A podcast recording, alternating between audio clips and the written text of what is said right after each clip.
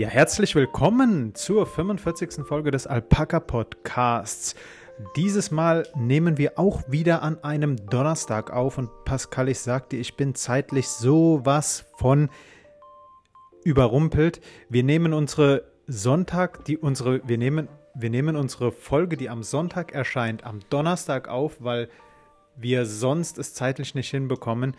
Äh, wir, wir, wir, wir besprechen Themen der letzten Woche oder der letzten vier Tage und blenden die halbe Woche aus. Ich bin sowas von überrumpelt und habe äh, vollkommen den zeitlichen Kontext verloren. Pascal, wie geht's dir?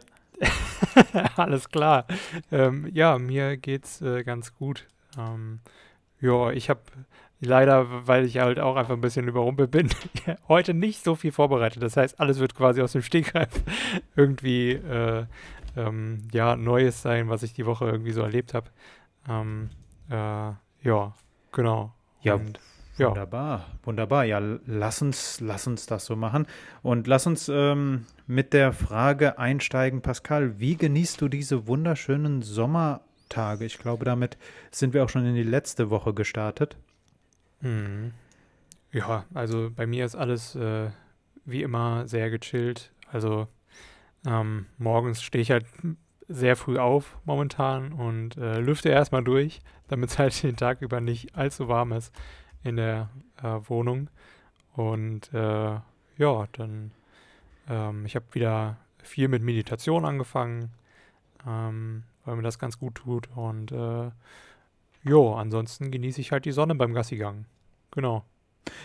Pascal, du sagst, du lüftest durch, wenn du morgens aufstehst. Wie schläfst du? Bist mhm. du so jemand, der mit offenem Fenster schläft, mit gekipptem Fenster schläft? Ähm, die Frage bezieht sich natürlich auch, in welchem Stockwerk wohnt ihr? Also kannst du dein Fenster, deine Türen offen lassen?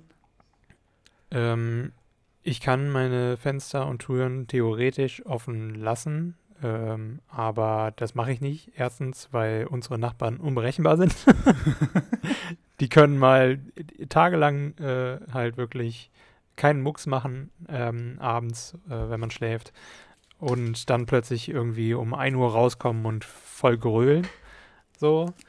Und äh, da direkt der Balkon ähm, der entsprechenden Nachbarn ähm, neben unserem Schlafzimmerfenster ist, ist mhm. das halt sehr unpraktisch. Ähm, ansonsten habe hab ich früher gerne eigentlich, äh, früher habe ich eigentlich immer gerne bei offenem Fenster geschlafen, nur geht das halt jetzt so mehr oder weniger nicht. Mhm. Ähm, weshalb ich dann halt immer vor dem Schlafengehen nochmal ordentlich durchlüfte. Ähm, genau. Ja. Wie das machst du das? Mhm.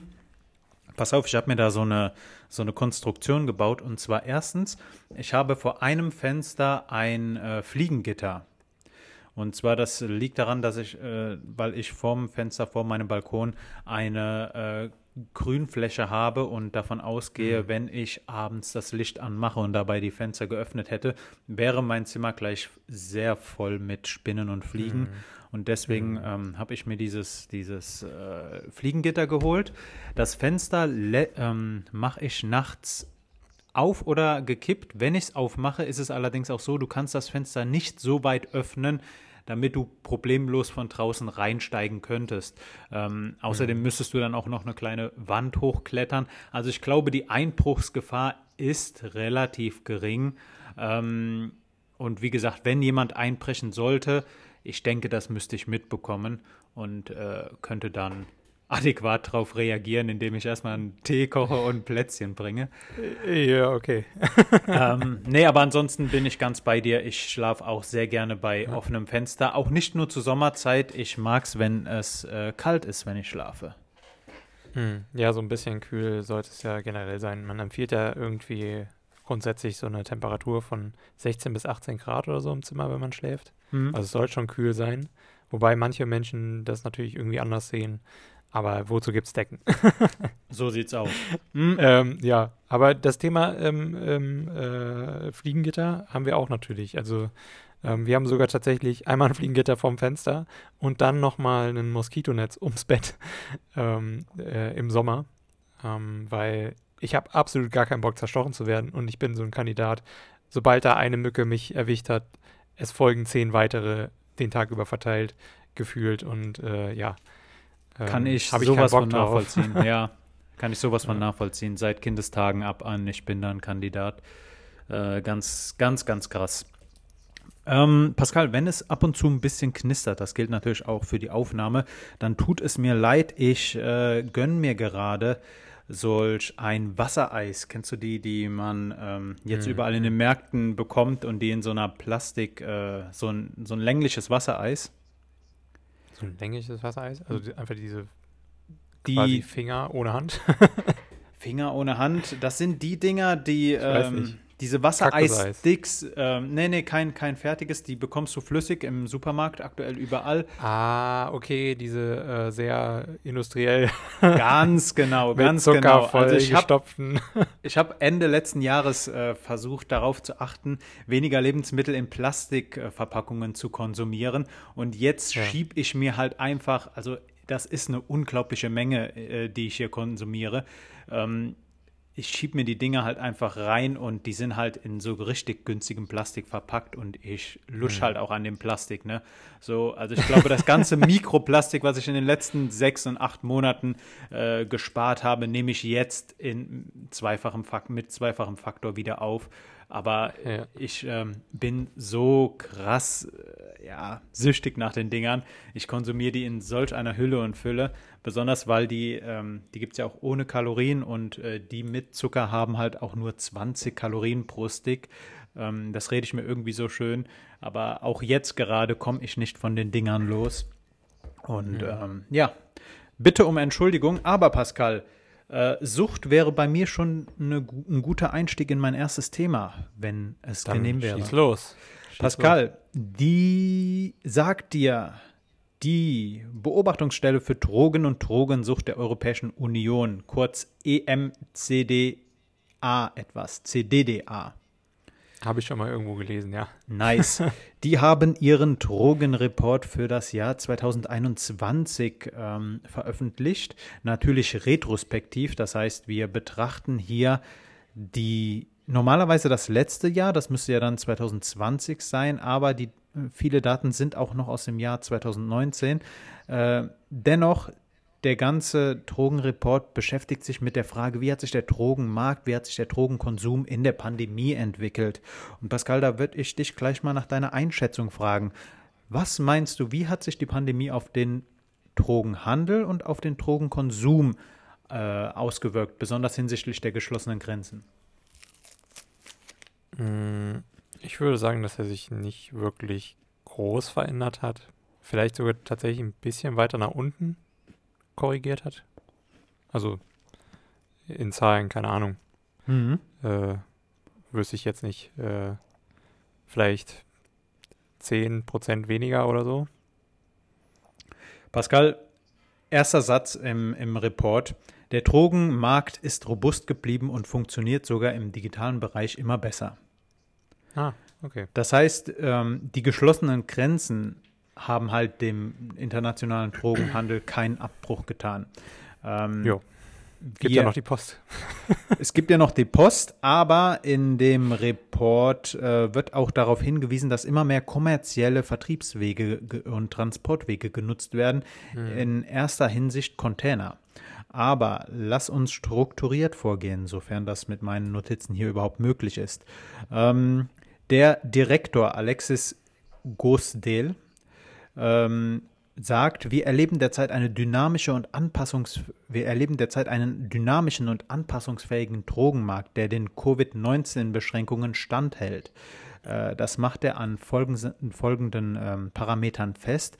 Einmal die beschlagnahmte Menge bei Drogenrazzien hat sich während der Pandemie nicht verringert.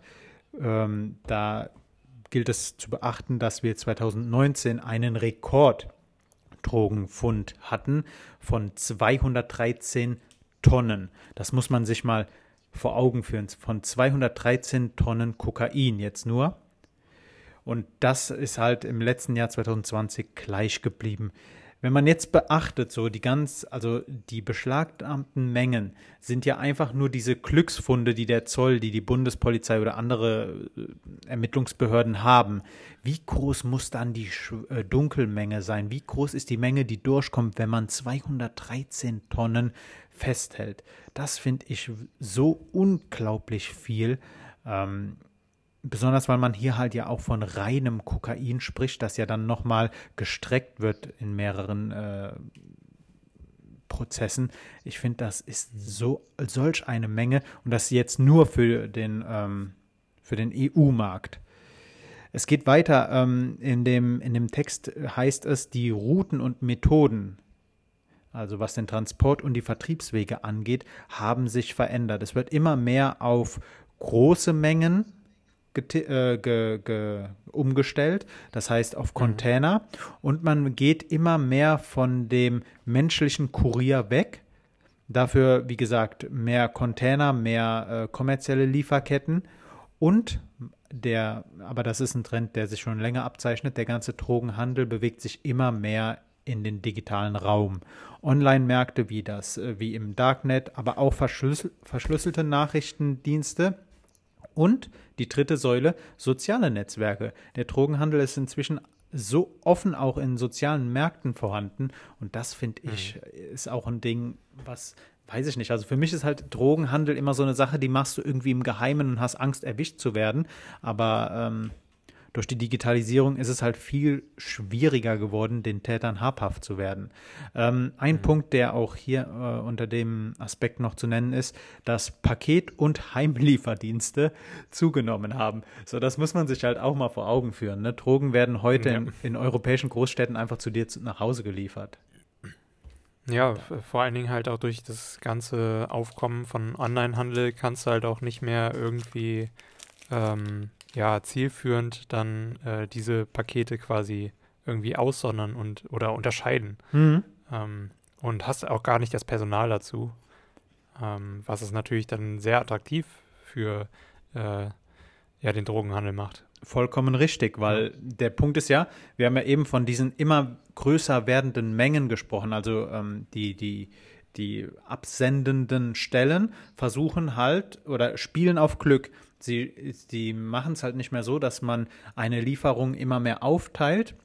Im Report steht halt, dass man immer mehr versucht, eine große Menge auf gut Glück über die Grenze zu bringen. Und wenn du diese Menge halt erstmal im Staat, in der Nation hast, dann ist es halt ein einfaches, äh, die ganzen Sachen nur noch per Paket zu verschicken. Und wie du schon gesagt hast, wie willst du Drogen in einem Paket rausbekommen? So, also dafür hast du ja nicht die Möglichkeit. Du kannst ja nicht jedes Paket scannen, jedes Paket untersuchen lassen, jedes Paket von irgendeinem Drogenspürhund abschnüffeln lassen. Das ist einfach mhm. so krass. Ähm, besonders wird auch nochmal auf die Verpackungstechniken eingegangen. Also auch das äh, Schnüffeln wird immer schwieriger. Ähm, krass. Ansonsten, ähm, was noch die Substanzen angeht, ähm, hieß es, dass 48 neue Substanzen letztes Jahr entdeckt wurden. Was ich auch mhm. erstaunlich finde. Inzwischen äh, betrifft die Liste der, der Substanzen über 800 einzelne Einträge. Besonders äh, zugenommen hat äh, der Konsum von Benzodiazepinen, also Beruhigungsmitteln wie Diazepam oder früher auch Valium genannt, ähm, die typischen Downer, also die Drogen, die man nimmt, um, ja, wie schon gesagt, sich zu beruhigen. Und eine Sache, die auch noch erwähnt wird, ist dass äh, Tschechien nicht mehr Hauptproduktionsstätte von ähm, chemischen Drogen in Europa ist, sondern dass die Niederlande äh, Tschechien abgelöst haben. Und da ist auch noch ein Aspekt zu nennen, und zwar, dass sich immer mehr mexikanische Kartelle in äh, Europa ansiedeln und die Drogen direkt hier vor Ort produzieren. Insbesondere wird hier von Crystal Meth Laboren gesprochen, ähm, die immer häufiger auffliegen in den Niederlanden, aber auch äh, in Belgien äh, verzeichnet man da einen, einen starken ähm, Anstieg. Und ähm, das sind so die Kernaussagen des, des ähm, Drogenreports der Beobachtungsstelle für Drogen und Drogensucht der Europäischen Union, die ihren Sitz in Lissabon hat. ähm, finde ich krass und ähm, ich denke, das ist halt ein Zeichen und das möchte ich so klar sagen, dass die aktuelle Drogenpolitik vollkommen versagt. Weder schafft man es, die Substanzen wegzuhalten oder den Konsum zu verhindern, noch ähm, schafft man es, das Schadenspotenzial, was aus dem Konsum ähm, resultiert, irgendwie im Rahmen zu halten. Das merkt man daran, dass letztes Jahr die, der Anzahl, die Anzahl der Drogentoten gestiegen ist. Jetzt möchte ich nicht sagen, dass das einfach nur an der gesteigerten Menge liegt. Das kann natürlich auch daran liegen, dass ähm, letztes Jahr Drogenberatungsstellen weniger häufig genutzt werden konnten aufgrund der Pandemie. Aber es ist doch schon ein Zeichen, dass man sich mit der ganzen Sache beschäftigen sollte und ähm, einfach nur um, um, um den Trend zu verdeutlichen, letztes Jahr äh, wurde, also man kann ja die Viruslast von Covid-19, von Coronaviren im Abwasser messen. Und aus den Abwasserproben kann man ja auch den Konsum von Drogen in einer bestimmten Metropolregion nachvollziehen. Und äh, da sind wir in Deutschland letztes Jahr wieder auf ein Rekordhoch, was Kokain angeht, äh, gekommen. Und ich denke, das ist eine Entwicklung, das ist ein Stand, der sollte uns allen zu denken geben. Denn auch, ich glaube, das ist kein, kein, äh, kein Geheimnis, dass wir beide für eine für ein Umdenken in der Drogenpolitik sprechen, aber wir beide sind halt auch nicht dafür, dass man Drogen einfach frei äh, äh, verfügbar macht, sondern dass man das Ganze in einen kontrollierten Rahmen bekommt, um präventiv vorzugehen, um Jugendschutz zu gewährleisten, um Konsumenten äh, zu helfen, die Suchtprobleme entwickelt haben, um aus diesen, diesem Teufelskreis rauszukommen. Und ich glaube, der, die aktuelle, ja, die aktuelle Denkart ist da wenig hilfreich. Das, ja. das war so meine Kommentierung meine Schlüsse, die ich aus dem Drogenreport 2021 gezogen habe. Mhm. Ja, kann ich äh, einfach so unterschreiben. Pascal. Ja, was ist heute noch so los, meinst du? Jo. ähm, Sonnenfinsternis partielle ist heute. heute? Also jetzt nicht, ja, heute, genau. Heute am Donnerstag. Also jetzt nicht für euch, die das, äh, die Folge Sonntag oder Montag oder so hören, äh, sondern heute. Vielleicht habt ihr sie ja schon gesehen. Ähm, soll tatsächlich von 12 bis so um 14 Uhr oder sowas ziemlich stark zu sehen sein. In Deutschland danach eher nicht mehr. Ach krass. Wusste ich gar mhm. nicht. Shit, ich habe keine Möglichkeit, äh, die zu betrachten. Ich habe ja nicht so eine Brille. Ja. Aber du kannst einen Livestream anschauen. Tatsächlich. Auf YouTube. Krass, es gibt zu allem wirklich inzwischen einen Livestream. Ja, ja, ja, irgendwie schon. ich meine, du kannst dir irgendwo an einem Strand, den du noch nie gesehen hast, die Wellen angucken. Also von daher. Ähm, Pascal, du kannst. Ja. Ist mir letztens aufgefallen. Entschuldigung, ich bin immer noch an meinem Waldmeister-Eis. Ist ruhig, ist ruhig. Ähm, du kannst Wildtiere in, in, in Kanada über YouTube, YouTube im Livestream betrachten. Ich finde das, find das so krass. Ja, das ist echt cool. Sehr nice. Mhm. Mhm. Ja. Von Und, äh, ja? Ja, ja, sprich bitte, tut mir leid. Also, ähm, was heute auch tatsächlich passiert ist, ist, dass El Salvador ähm, Bitcoin als Währung akzeptiert hat. Mhm. Mhm. Okay. Also ist jetzt tatsächlich, äh, kannst du mit Bitcoin überall in El Salvador ähm, bezahlen, wenn dann eben das Geschäft ist, äh, eingerichtet hat. Ach, das ist interessant. Das, also sie erhoffen sich dadurch natürlich irgendwie, dass dann ähm, ja mehr oder weniger die Wirtschaft ein bisschen einen kleinen Schub bekommt, weil dann natürlich das auch attraktiver ist für Auslandsinvestoren, ähm, weil man sich nicht äh, an Wechselkurse und sowas richten muss, sondern hat dann wirklich, also wenn du Bitcoin eben als Investor hast, dann kannst du da ähm, schnell quasi unkompliziert mit handeln ähm, in dem Land und äh, ja, genau. Ähm, und viele Menschen haben tatsächlich auf El Salvador gar, überhaupt gar kein Bankkonto und tendieren halt eher dazu, ähm, sowas wie Kryptowährung zu haben. Ganz witzig. Das ist, das ist interessant, besonders hinsichtlich äh, den Meldungen aus der letzten Zeit, da ja die Türkei und auch China ähm, nochmal klar gemacht haben, dass Bitcoin bei ihnen nicht als Zahlungsmittel oder als äh, Geldspeicher genutzt werden kann. Ja, klar, weil es halt äh, gerade so solch autokratischen ähm, Regierungen halt äh, eben einfach auch die Macht nimmt über ähm, die landeseigene Währung. Ähm, ja.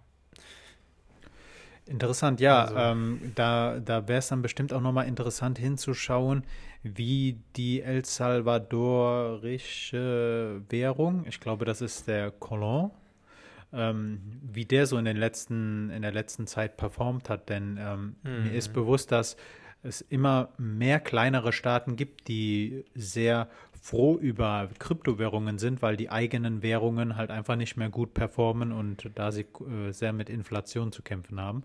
Das ist, das ist wirklich ja. eine interessante Nachricht. Hm. Ja, also die benutzen auch US-Dollar eigentlich. Hm. Ähm, genau, also das ist so mehr oder weniger eher das äh, eigentliche Handlungs, ähm, ja, die eigentliche Währung, äh, da ja auch einfach die Landeswährung sehr, sehr äh, schlecht performt hat, wie du schon angesprochen hattest. Das, ähm, ähm, das erklärt dann vielleicht auch heute den, den doch etwas stärkeren Anstieg des Bitcoin an der Börse. ja. Heute Morgen über 4% im Plus, aber gut, 4% ist ja, diese Schwankungen sind ja bei den Kryptos äh, ganz normal. Mhm.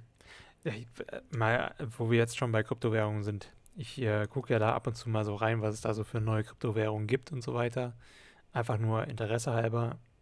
Und es gibt tatsächlich ja auch Kryptowährungen, die sich am US-Dollar orientieren. Wobei ich mich dann frage, was ist das denn für eine bescheuerte Kryptowährung? also, ah, ja. Mhm. keine Ahnung, warum sollte sich an einem, an einer Fiat-Währung irgendwie äh, halten, wenn gerade das so dieser Faktor ist, warum du äh, einfach Kryptowährungen haben möchtest.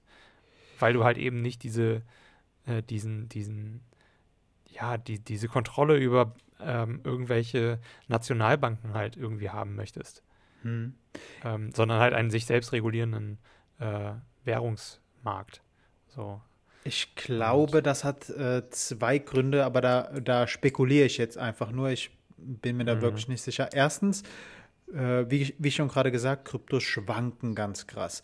Und das hast du mit einer, das äh, kontrollierst du in gewisser Weise mit einer Bindung an den US-Dollar. Und ähm, ich glaube, so ist es bei Bitcoin Cash, dass die Kryptowährung eine gewisse Reserve hat, äh, was den Dollar angeht. Also dass die, dass die Kryptos äh, mit einer bestimmten Menge an US-Dollar gedeckt sind und äh, mhm. somit auch einen gewissen Wert haben. Weil ähm, ja, wenn man sich den Bitcoin anschaut, dann hat der ja nur seinen eigenen Wert. Der ist ja nicht gedeckt durch eine Reserve, die eine gewisse, die eine Institution dahinter hat, wie es halt zum Beispiel bei den, beim Euro, beim US-Dollar ist. Die Währungen sind ja gedeckt durch die Reserven der einzelnen ähm, Zentralbanken. Ich vermute, dass das der Grund sein könnte, aber ähm, ich bin wirklich, was Kryptos angeht, kein Experte und äh, möchte deswegen nochmal klar machen, dass das alles nur persönliche Spekulationen sind. Naja, also ob das so ganz gedeckt ist, manchmal würde ich jetzt auch nicht so ganz unterschreiben. Ähm, zum gewissen Teil natürlich, aber äh, naja, irgendwie ist ja dann doch einfach nur Papier, dem wir den Wert zuschreiben, den aber eigentlich beispielsweise die Reserve in Gold gemessen beispielsweise hat. Ähm, ja, also dass Bitcoin auch äh, beispielsweise so heftig schwankt, liegt halt auch einfach mehr oder weniger an dem Hype. Also alle Kryptowährungen, die jetzt da draußen sind und mega ähm, weit oben sind, ähm, in, wenn man sie halt umrechnet in äh, Euro oder Dollar, das liegt ja mehr oder weniger nur daran, dass äh, sich das noch nicht ganz eingependelt hat. Also diesen maßlos überbewertet. So, irgendwann werden die auch äh, halt sich in einem Maß befinden, denke ich, ähm, wo sie dann vertretbar sind als äh, Währung zu nutzen und nicht mehr in 0,00001 äh, äh, Einserschritten halt irgendwie ähm, als Bezahlung dienen, so, weil sie halt einfach so wertvoll mehr oder weniger sind ähm, und ich so gehandelt werden. Ich glaube, ich hätte einige Freunde, die dir kolossal widersprechen würden, äh, indem, wenn du sagst, äh, Bitcoin ist überbewertet. Und die sagen, äh, die würden dann wahrscheinlich auch sagen, die Weltbevölkerung hat den wahren Wert von Kryptos noch gar nicht erkannt. Ähm, ja, und das. Ich sage nicht, dass sie, ich sag nicht, dass sie nicht irgendwie ähm, ja wertvoll an sich sind. Ich sage auch nicht, dass sie Schrott sind und man sie wegwerfen sollte oder sowas. Aber sie sind halt einfach, wenn du das in diesem Tauschverhältnis immer siehst, gefährlich überbewertet. also klar, wenn, wenn du die, wenn sich jetzt quasi die ganze Welt entscheiden würde, darauf umzuschwenken auf irgendeine Währung.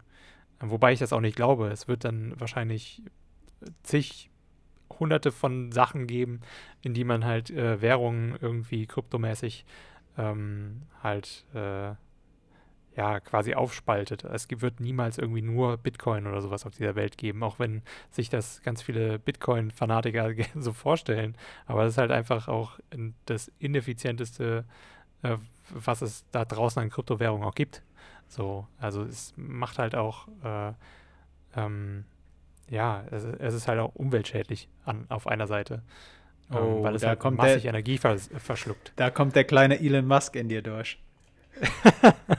nee, Elon Musk macht das ja auch nur, weil er den äh, Kurs mehr oder weniger beeinflussen möchte, damit er wieder Kohle bekommt für sein Unternehmen. Also, hm, Elon Musk. das klar.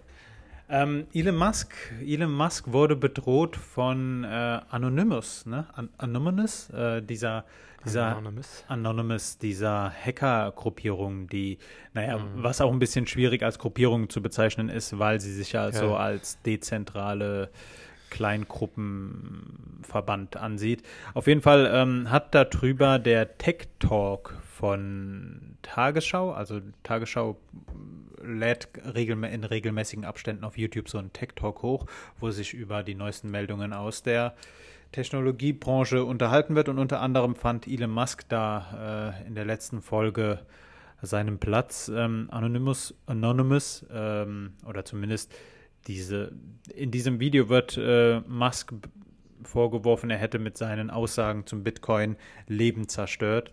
Und ähm, das unterstreicht halt einfach nochmal, wie krass diese Kryptos schwanken und man sollte da äußerst vorsichtig, vorsichtig äh, sein beim Investieren.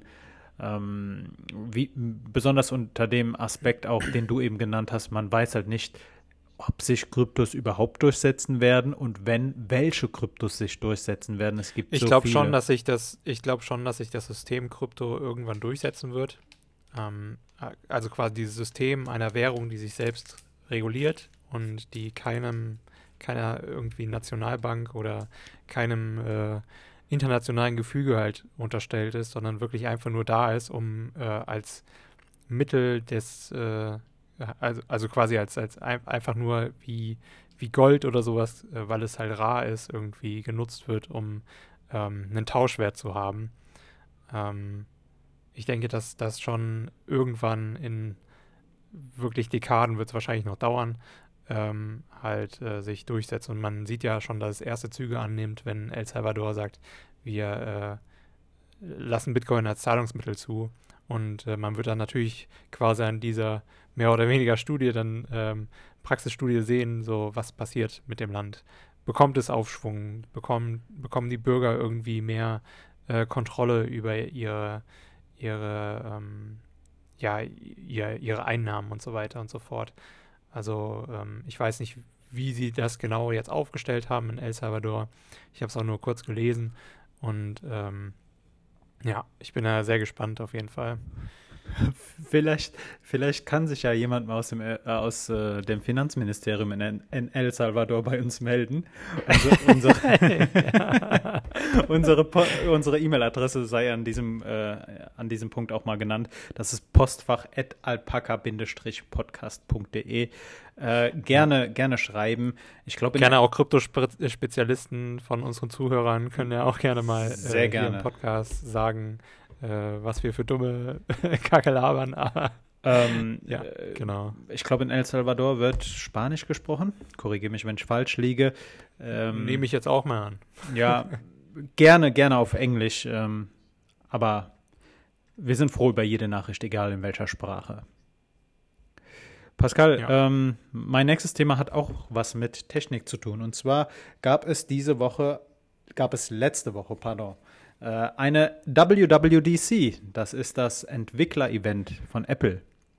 Und da wird ein breites Potpourri an neuen ja, Betriebssystemen vorgestellt. Was heißt Betriebs neue Betriebssysteme? Äh, die, die gängigen Betriebssysteme für ihre Watch, für ihr, ähm, ihre Handys und für Achso, für, für ihr iPad und für die Macs wurden aktualisiert. Und ich würde mhm. da gerne den Fokus auf, der, auf, die, äh, auf das iOS-Update legen, das im Herbst kommen soll, und zwar iOS 15. Das bringt einige neue, sehr interessante Updates ähm, mit sich. Und zwar mhm. als erstes die von mir lange erhofften und äh, leider nicht vorhanden gewesenen äh, Modis. Modis heißt, ich hatte mir vor, ich hatte mir immer gewünscht, dass mein, I dass mein iPhone durch äh, eine einfache Einstellung mehrere ähm, Konfigurationen direkt automatisch umstellt. Das heißt, ähm, früher gab es noch bei Schwarz-Weiß-Display Nokias die Möglichkeit, dass du in einen bestimmten Modus wechselst. Das heißt, das Handy hat dann den Klingelton gewechselt, war dann stumm und ähm, war halt einfach auf eine bestimmte Situation in deinem Alltag angepasst. Und sowas wird es jetzt auch bei mhm. iPhones geben. Nennt sich Fokus. Und zwar, ähm, wie der Name schon sagt, sollen sie dir helfen, dein, deine Aufmerksamkeit nur auf in dem Moment wichtige äh, Nachrichten zu, zu lenken. Das heißt, es kann einen Fokus für die Arbeit geben, sodass du dann einstellen kannst, dass du nur noch über deinen Business Messenger äh, benachrichtigt werden kannst. Und mhm. ähm, das finde ich äußerst interessant. Äh, diese Funktionen sollen dann auch so krass einstellbar sein, dass du, ähm, dass du deinem iPhone mitteilst am Anfang, von wem du Nachrichten empfangen möchtest, über welche Apps und ähm, wie du darauf reagieren möchtest. Und das finde ich wirklich interessant. Ähm, nennt sich Fokus. Ansonsten, ähm, ja, viele Funktionen, die Android-Nutzer schon länger kennen, finden jetzt auch bei I iOS äh, Einzug. Unter anderem, ich glaube, bei Google heißt es Google Lens, also dieses, äh, die Funktion, dass du etwas fotografierst und dein Endgerät sagt dir dann, das ist eine Blume, das ist ein Haus. Wahrscheinlich ah, noch ein bisschen okay. spezifischer. Ähm, mhm. Nennt sich Visual Lookup, glaube ich. Und mhm. damit äh, zusammen kommt auch die Möglichkeit, Text aus Fotos direkt kopieren zu können. Ähm, ist jetzt natürlich mit dem iPhone auch schon möglich, allerdings nur mit Drittanbieter-Apps, soll jetzt im System integriert sein. Also auch, ja, ob es die digitale Revolution ist, wie es dargestellt wurde, weiß ich nicht, aber ähm, ist schön, sowas im System zu haben. Ansonsten. Kommt halt auch darauf an, ob es für alle Geräte dann auch da ist, ne? Mhm. Mhm. Also mhm. normalerweise gehen die Updates ja immer fünf Jahre zurück, also äh, fünf Modelle zurück. Fünf Jahre alte Geräte werden immer noch mit geupdatet. Ich denke mal, so wird es in diesem Fall auch sein. Ähm, Lass uns auf, auf das Wallet sprechen. Das hat, äh, das wird auch sehr interessante Updates bekommen. Wahrscheinlich oder sehr sicher erst in den USA. Man wird seinen Personalausweis abfotografieren können und hat den dann direkt in seinem Wallet. Also Wallet ist diese digitale Geldbörse ähm, von Apple, wo du nicht nur deine Kreditkarte einspeichern kannst, sondern auch äh, Eintrittskarten für ich glaube, Disney wurde da als Beispiel genannt, also für mhm. irgendwo, wo du halt einen QR-Code scannen musst oder sonst irgendwas. Und da wird es ja. jetzt auch möglich sein, deine Personaldokumente einzuscannen. Ich glaube, Personalausweis und Führerschein in den USA. Damit wird es anfangen. Und Apple bewirbt das neue Wallet folgendermaßen, dass du irgendwann am Flughafen nicht mehr deinen Personalausweis aus deinem Portemonnaie nehmen musst. Und das finde ich ähm, ist schon eine coole Sache. Besonders. Ja, ist eine coole Sache, aber das wird in Deutschland noch ziemlich lange dauern, bis man das hier machen kann. Ganz also bis es sicher. dann wirklich akzeptiert wird. Vollkommen deiner Meinung, ganz, ganz sicher. Ja. Das, das, wird hier also in Deutschland noch äh, dauern. Ja, generell in Europa halt. Alles, was mit Thema Datenschutz zu tun hat, dauert hier ja noch äh, wirklich dann nochmal, kannst du rechnen, mindestens 20 Jahre, wenn das da rauskommt. Aber was man, äh, was man der, ja. was man ähm, zugute halten muss, gestern im EU im Europarat EU-Parlament. Äh, gestern wurde mhm. auf jeden Fall auf europäischer Ebene der digitale Impfpass äh, beschlossen, der ab heute ah, gilt. Ja. Mhm. Aber das hat äh, nichts mit Apple zu tun.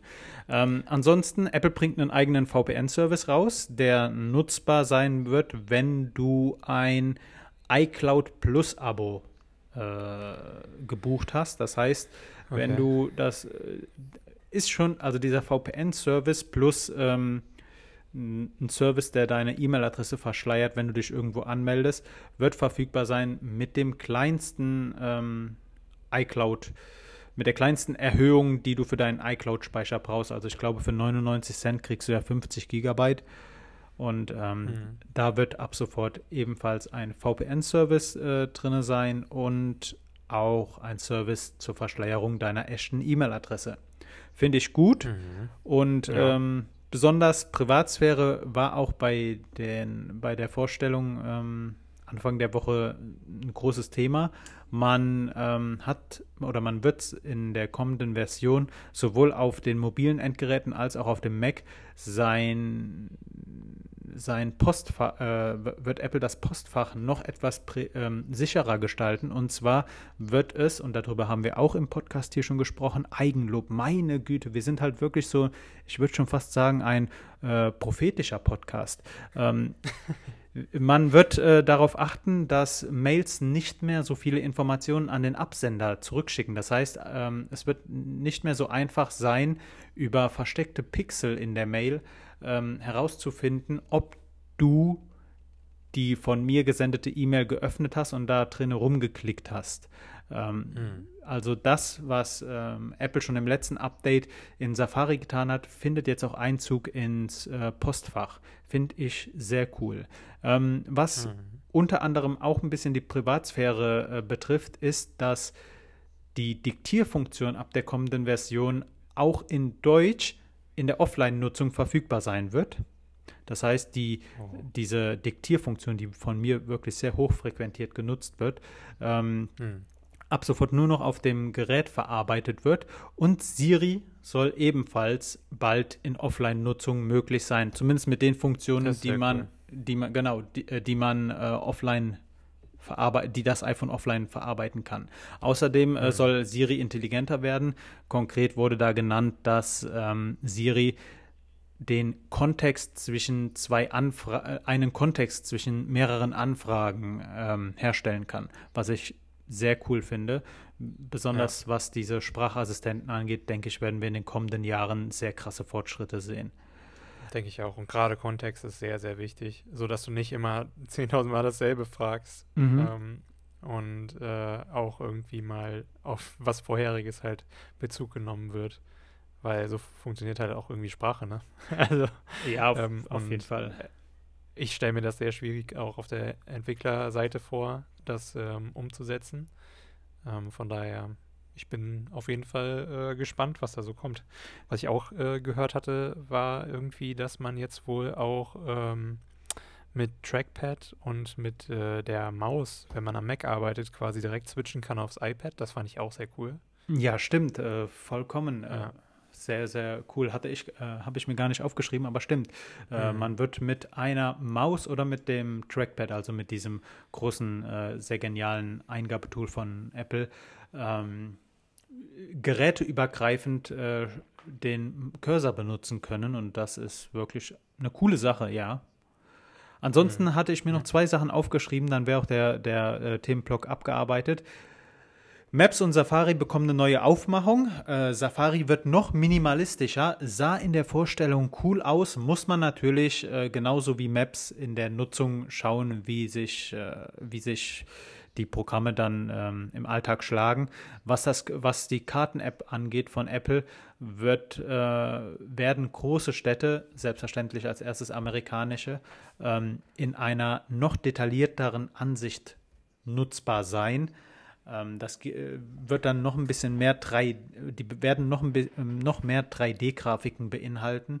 Sah in der Vorstellung echt cool aus. Besonders die Navigation wird sich weiterentwickeln und ähm, ich glaube, jeder, der sich von seinem Handy navigieren lässt, weiß, da gibt es so ein paar Sachen, die jeden irgendwie stören.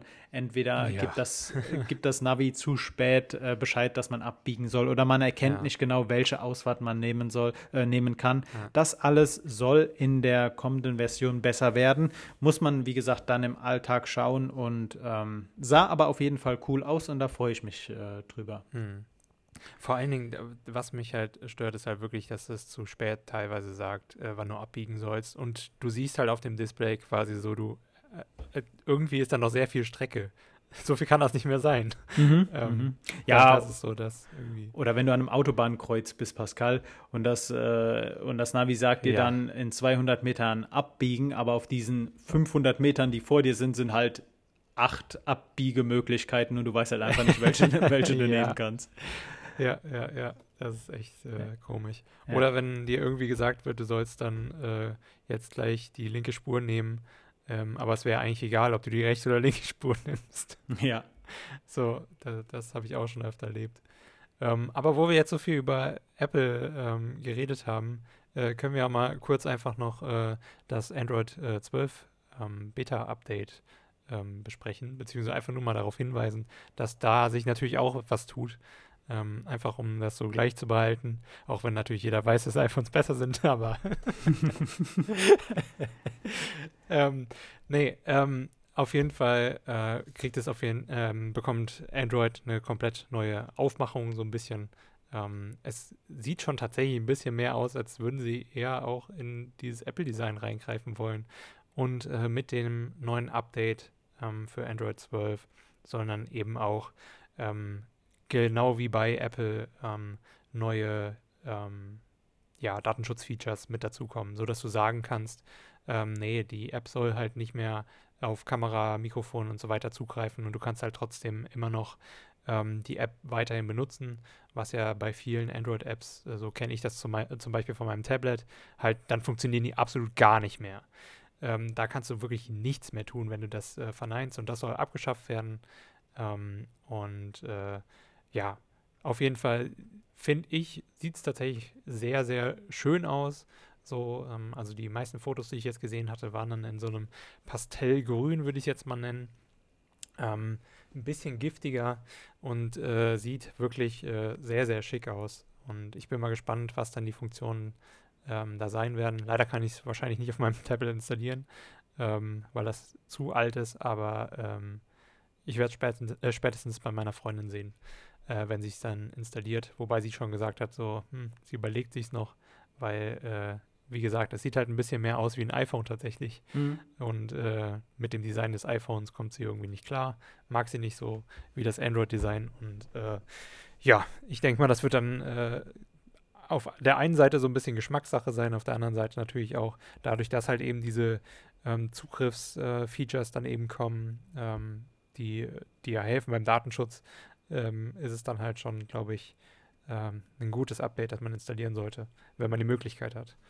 Ja, also ich glaube, ähm, und das sage ich als langjähriger Apple-fanatischer Fanboy, die Betriebssysteme ähneln sich immer mehr und gleichen sich immer mehr ja. an. So, ich ja. meine, selbstverständlich, wenn irgendjemand mit einer neuen Funktion rausbringt, die super gut ankommt, dann versucht natürlich die Konkurrenz das auch zu übernehmen. Das sieht es man. ist ja auch richtig so. Ja. Das ist ja auch richtig so. Das sieht man auf beiden Seiten. Ähm, muss man schauen. Also ich glaube, heute ist es. Es wird immer mehr zu einer Geschmackssache, welches Betriebssystem man, man nutzt, denn ich denke, alle ja. Aufgaben oder die, den Großteil der Aufgaben im Alltag kann man mit äh, allen Systemen sehr erfolgreich ja. äh, bewältigen. Und es ist mittlerweile auch irgendwie so, du hast nur noch die Auswahlmöglichkeit zwischen zwei Systemen im Prinzip. Ich meine, du kannst natürlich auch noch das von äh, Huawei, dieses Harmony OS oder sowas benutzen. Und es gibt hundertprozentig auch irgendwie sowas, was mehr in äh, die wirkliche Linux-Richtung geht ähm, fürs Handy. Und du kannst dir dann halt irgendwie selbst installieren oder so. Ähm, da gibt es bestimmt ein paar Cracks, die das machen. Ähm, aber es wird dann wahrscheinlich genauso enden wie am PC. Entweder du holst dir halt Windows oder ähm, holst dir halt eben äh, einen Mac-Rechner. Und äh, ja, Linux ist dann wahrscheinlich nur noch für wirkliche äh, Computer-Pros oder Leute, die halt einfach wirklich keinen Bock haben, ähm, mehr Geld auszugeben für das Betriebssystem als nötig. Ja, ja, ja vollkommen. Vollkommen. Ähm, Pascal, ein Thema, das hm. wir auch hier im Podcast schon angesprochen hatten. Und zwar, ich bin ja stiller Beobachter der Moderatorenwelt in Deutschland und ähm, okay. wir, hatten ja, wir hatten ja schon berichtet, dass Pina Atalay bei hm. der, bei den Tage, bei, oh, jetzt muss ich aufpassen, bei der Tages, bei den Tagesthemen oder bei der Tagesschau? In der Überschrift hier äh, bei dem Artikel, den ich vor mir habe, steht Tagesthemen. Aber ich dachte, Pina Atalay sei auch. Nee, nee, nee, nee. Pina Atalay war bei nee, den Tagesthemen. Tagesthemen ist schon richtig. Ja, richtig, ja. richtig. Ich habe sie mit äh, Linda Zawakis verwechselt. Äh, Pina Atalay wechselt von den Tagesthemen exklusiv zu RTL. Hm. Und das ist dahingehend interessant, denn RTL baut seine Nachrichtensparte oder sein Nachrichtenformat immer weiter aus. Also bei RTL ist ja sowieso einiges im Umbruch, seitdem der neue CEO da mhm. ist. Man hat sich ja und ich denke, das kann man schon als große Veränderung äh, benennen. Man hat sich ja von Dieter Bohlen sehr krass getrennt. Und mhm. man holt sich jetzt als Verstärkung ins äh, Nachrichtenteam Pina Atalay, das, finde ich, ist schon mal eine große Sache, weil äh, die 43-jährige Moderatorin ja kommt halt von den Tagesthemen und ähm, ich weiß nicht, wie oft man sowas schon gesehen hat, dass ähm, Moderatoren vom öffentlich-rechtlichen ähm, zu einem zu einer gleichen Sparten, zu, also zu, ebenfalls zu einem Nachrichtenmodell, dann zu dem privaten Anb zu einem privaten Anbieter gewechselt ist. Aber mhm. was in der, was äh, auch jetzt publik gemacht wurde, ist, Jan Hofer wechselt ebenfalls zu RTL. Und jetzt werden viele sagen, hä, What? das ist doch schon, ist doch schon ganz, äh, ist doch schon lange bekannt, dass er da bei Let's Dance äh, rumtanzt. Nee, ja. Nicht zu Let's Dance oder vielleicht von Let's Dance wieder weg, äh, weg, aber Jan Hofer wechselt ebenfalls zum Nachrichtenmodell äh, von RTL. Okay. Ja, Jan Hofer verstärkt das Nachrichtenteam von RTL und das äh, fand ich interessant. ja äußerst interessant. Besonders hat er nicht aufgehört bei, bei der Tagesschau, ähm, weil er sich zur Ruhe setzen wollte oder aus oder. Ja, so hatte ich das auch verstanden, dass er jetzt irgendwie so sein eigenes Ding machen wollte und nicht mehr halt quasi so dieser Tagesschau-Moderator sein wollte. Beziehungsweise er hat ja auch ein gewisses Alter schon erreicht, ne? Ich dachte, er macht jetzt halt wirklich Ruhestand und macht dann so alles, worauf er jetzt Bock hat. Und vielleicht ist es ja auch tatsächlich, worauf er jetzt Bock hat, mal so ein bisschen was bei RTL zu machen, weil es da vielleicht ähm, viel freier zugeht als ähm, bei äh, der ARD. Also ähm, das könnte ich mir auch als Grund vorstellen, dass Pina Atalay dahin geht. Also nicht nur einfach wegen des Geldes beispielsweise, sondern weil du einfach neben deinem, du bist jetzt Tagesthemen slash Tagesschau-Moderator oder so, dass du dann halt wirklich nochmal viel mehr Projekte da anstoßen kannst und äh, ähm, ja, nicht so in dieser Rolle festgefahren bist. Weil ich weiß nicht, von Tagesschau-Moderatoren oder auch Tagesthemen-Moderatoren, ähm, da hörst du eigentlich sonst nicht viel nebenbei, also ähm, was sie da so machen. Natürlich haben sie auch teilweise Formate beim ARD, ähm, andere irgendwie, in denen sie moderieren, aber es ist dann doch schon eher so, dass schon allein quasi diese Nachrichtenmoderatorenstelle ähm, ziemlich viel Zeit in Anspruch nimmt beim, beim ähm, ja, öffentlich-rechtlichen. Ich verstehe, was du meinst, ja. Also als Tagesschausprecher hast du eine sehr starre Rolle, würde ich mal sagen. Und ähm, ich mhm. glaube, dass du in deiner Zeit, bevor du dann bei entweder den Tagesthemen oder der Tagesschau ähm, bei den öffentlich-rechtlichen arbeitest, dann andere Formate noch bedienen kannst oder bespielen kannst. Wie der, wie der Alltag von Jan Hofer und äh, Pina Atalay dann ähm, bei RTL aussehen wird, wissen wir noch nicht, aber es ist auf jeden Fall interessant. Ähm, besonders, ich dachte immer, die Tagesschau sei so die Königsklasse der Nachrichtenformate hier in Deutschland. Ähm, hm ja. Mal, mal schauen, mal schauen, was sich da entwickelt. Ja, also RTL, ja. Ja, ja, irgendwie sieht es so aus, als wollten RTL und auch Pro7 irgendwie ein bisschen seriöser werden plötzlich. so, keine Ahnung. Auch gerade, dass RTL irgendwie ähm, teilweise Formate derzeit rausschmeißt, bei denen man natürlich schon wusste, dass die ähm, abgrundtief scheiße sind, aber die halt früher einfach im Fernsehen so weitergelaufen wären, ohne dass irgendjemand gemeckert hätte. Ähm, weil es halt irgendwie Klicks bringt oder keine Ahnung, halt äh, Aufsehen erregt, so ein bisschen. Ähm, ja, ist schon interessant, so die Entwicklung. Ähm, und ich bin da auch gespannt, was da noch kommt, ob das dann wirklich irgendwie mal vielleicht RTL nicht mehr so diesen, äh, keine Ahnung, diese fernsehgewordene Bildredaktion ist oder so. Keine Ahnung. Ich, ähm, ähm. ich kann es dir auch nicht sagen, aber RTL legt auf jeden Fall, was äh, die Moderatoren-Riege angeht, sehr stark auf und äh, man darf gespannt sein, was sich da entwickelt. Mhm. So, dann lass mich doch noch mal auf meinen Notizzettel schauen. Ich habe noch zwei kleinere Punkte, Pascal, aber würde dir gerne den Vortritt lassen. Mir den Vortritt lassen? Falls du noch was ähm, hast. Äh, ja, also grundsätzlich ähm, äh, kannst du weitermachen. okay, grundsätzlich kann ich weitermachen. Ich bringe nice. ich, ich bring das jetzt mal nicht rein. Nein, ich, ich hätte noch ein anderes Thema, aber das würde jetzt noch mal das, den, das ein bisschen so runterziehen. Äh, ich denke, wir sind da gerade so auf einem coolen äh, Niveau, deswegen, ähm, ja. Okay. Ich hoffe, du hast was Positives. cooles, cooles Niveau, sagst du. Okay, dann äh, würde ich doch mal alles daran tun, dieses coole Niveau so schön zu, zu zerschmettern, wie es nur geht. Ähm, zwei Sachen. Erstens, Herr Drosten hatte ja eine These zum möglichen Ursprung des Coronavirus. Er hat ja gesagt, er sieht es als äußerst unwahrscheinlich an, dass äh, das Virus aus einem, ähm, aus einem Labor entsteht und hatte da die schöne Metapher aufgemacht, wenn Sie ein neues Radiosystem in ein Auto einbauen wollen, dann bauen Sie nicht das äh, Auto neu, äh, Sie, Sie würden halt einfach nur die Elektronik wechseln. So sinngemäß hat er das beschrieben und ähm, er meinte, SARS-CoV-2 würde doch schon ziemlich anders aussehen als äh, die früheren SARS-Viren und deshalb ähm, tippt er eher darauf, dass ähm, das Coronavirus, wenn nicht von Fledermäusen, dann über äh, dann vielleicht seinen Ursprung in der großen Industrie, in der großen Pelzindustrie in China hat. Und ähm, da hat er unter anderem zwei Tiergruppen angesprochen. Und zwar sind das Schleichkatzen und Marderhunde. Auf die These möchte ich jetzt weniger eingehen, weil ich ich persönlich kann da nichts Substanzielles hinzusteuern. Allerdings eine Sache, die äh, ich so unglaublich schockierend fand, diese Schleichkatzen und Marderhunde, denen wird bei lebendigem Leib das Fell abgezogen. Ähm, ähm, das, das, äh, also diese Tiere stoßen, so beschrieb es auch ähm, Herr Drosten, stoßen dabei Todesschreie aus. Und ich stelle mir das halt einfach so krass vor, bei lebendigem Leib, äh, ja.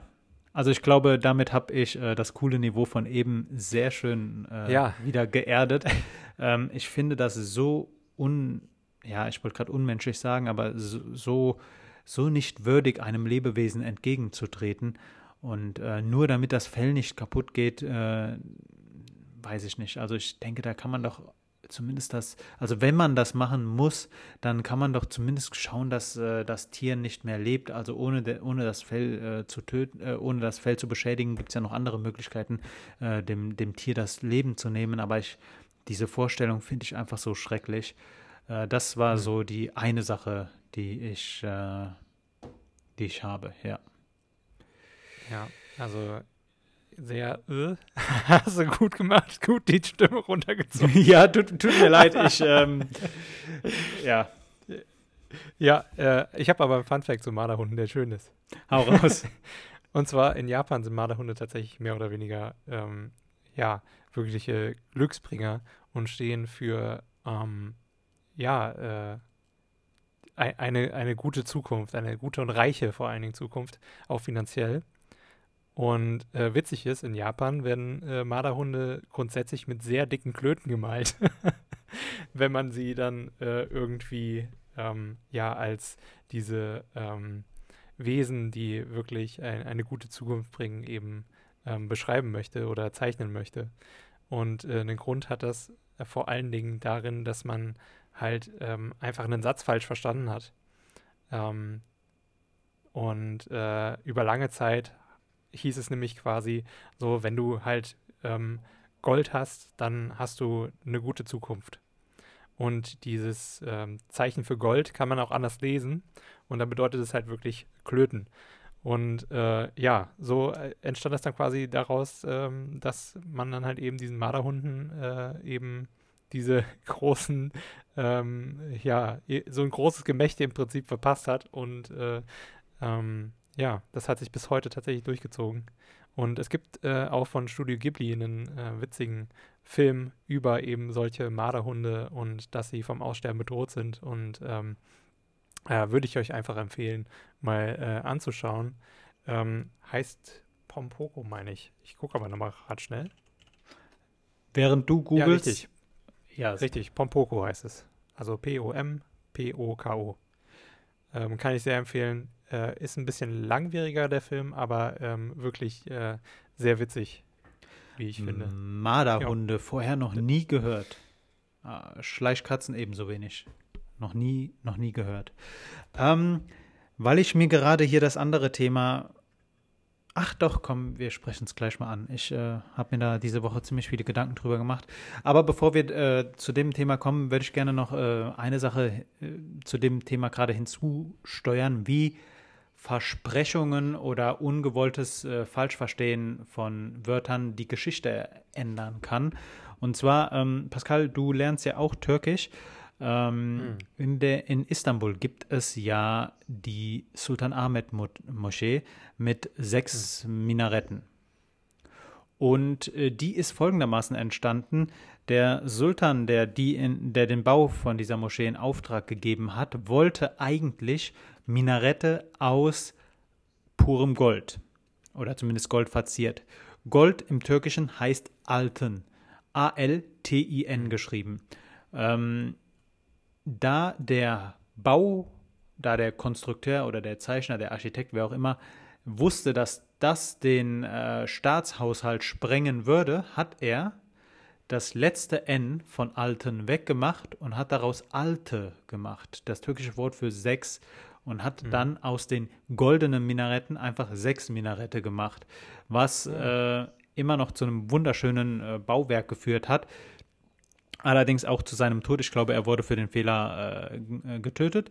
Aber, aber so kann man halt die Geschichte verändern, indem man einfach nur einen Buchstaben weglässt.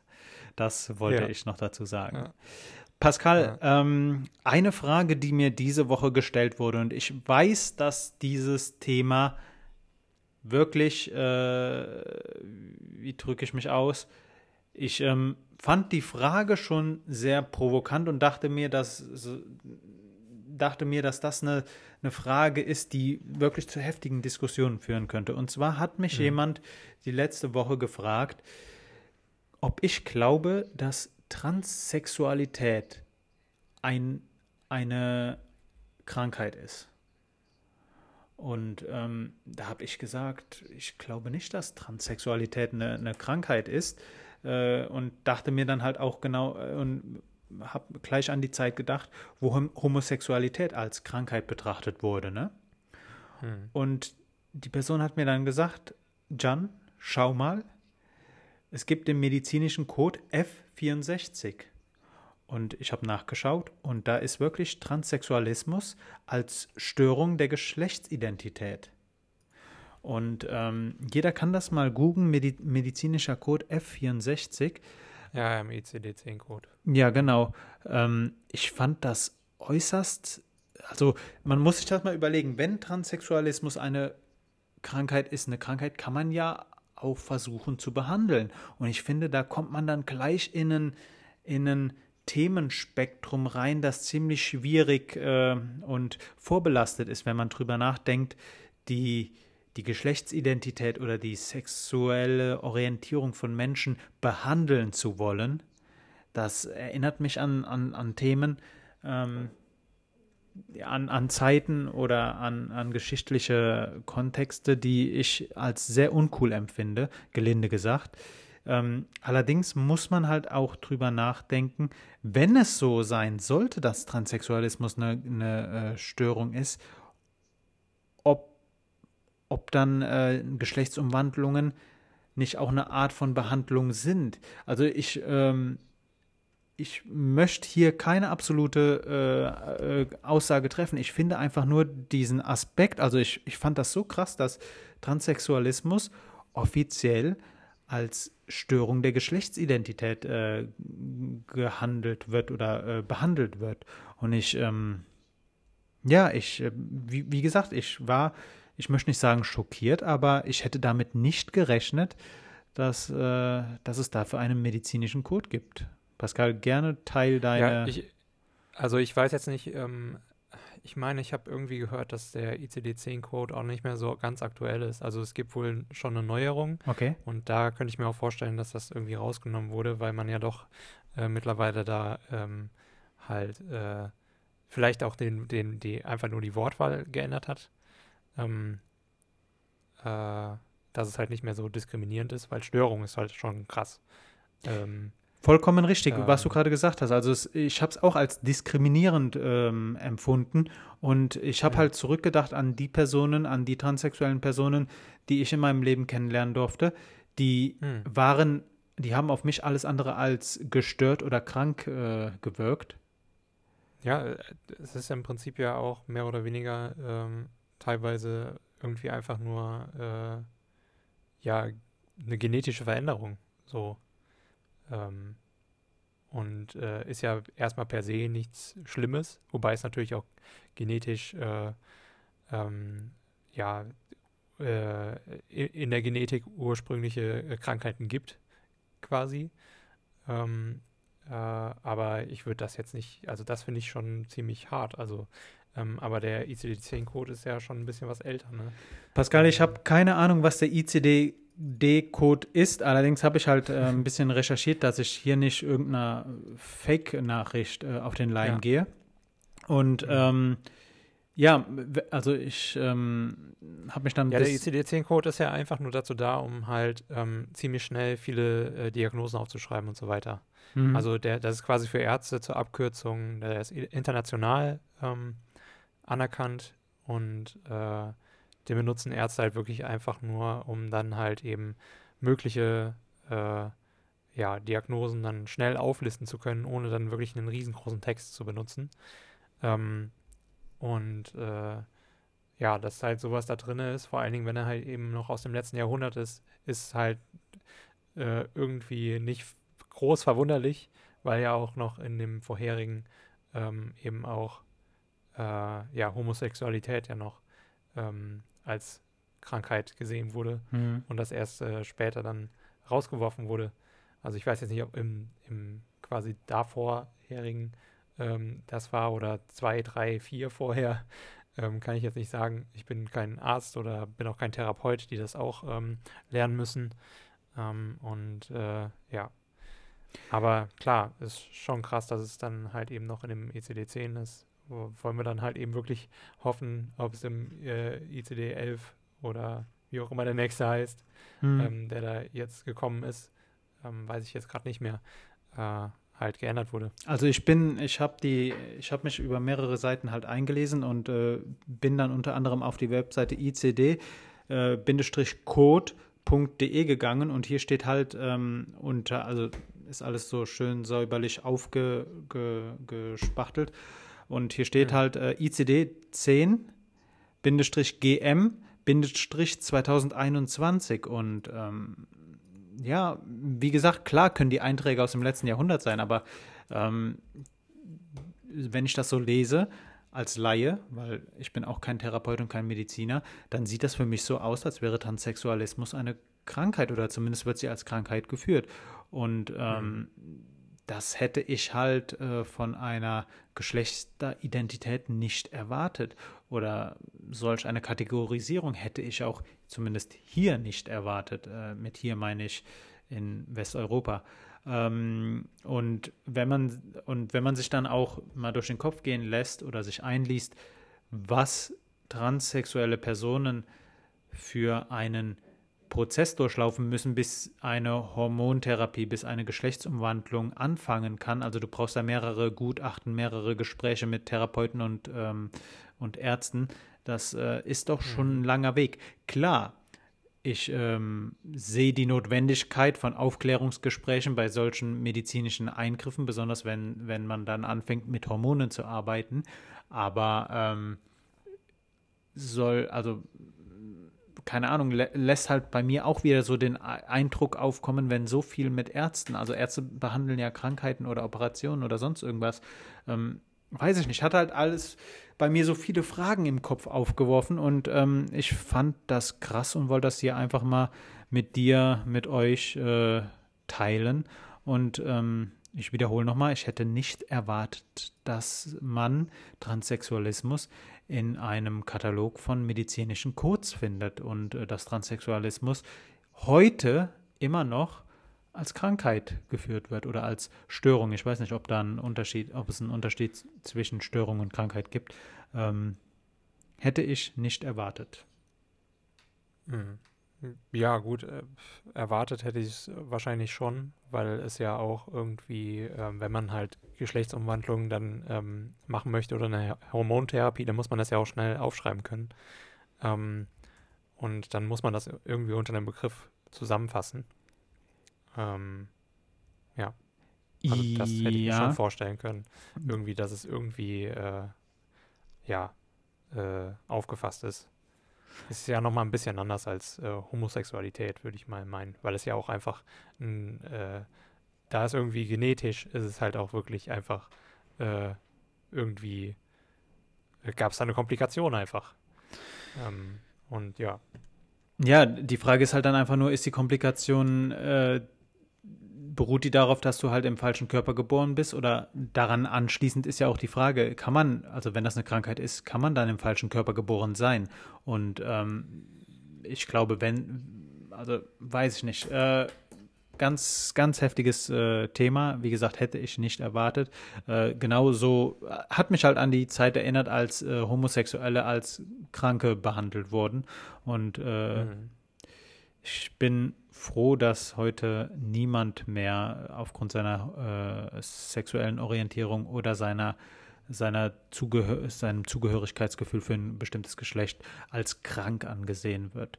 Äh, zumindest ja, nicht zumindest mehr. nicht in unseren Breitengrad. Ja, oder zumindest nicht mehr von offizieller Stelle. Ich meine, was äh, an irgendeinem Stammtisch äh, als krank bezeichnet wird, weiß ich nicht, interessiert mich auch nicht, aber diese ICD, ICD-Codes, äh, von denen ich vorher auch noch nicht gehört hatte, ähm, scheinen doch etwas Offizielleres zu sein. Pascal, um mit, also gerne auch an dieser Stelle, nehmt Bezug auf das, was wir sagen. Postfach at alpaka-podcast.de. Gerne teilt uns eure Meinung mal äh, dazu mit. Solange sie niemanden beleidigt, solange sie niemanden äh, diskriminiert, äh, schickt uns gerne mal dazu eine, eine Mail und ähm, dann fassen wir das Thema auch gerne irgendwann nochmal auf. Pascal, von meiner Seite aus genau. wäre es das. Wie sieht es bei dir aus? Ja, also anhängt dann nochmal an das äh, letzte Thema. Äh, genießt den derzeitigen Pride Month und äh, reflektiert über eure Anschauungen, gerade bei solchen Themen. Ähm, kann man, glaube ich, immer gerne empfehlen, nicht nur jetzt ähm, in diesem Monat. Und ähm, ja, genau, von mir bleibt nichts weiter äh, zu sagen als habt eine tolle Woche und äh, ja, schreibt uns. Bis dann. Auch von mir. Bis dann. Tschüss.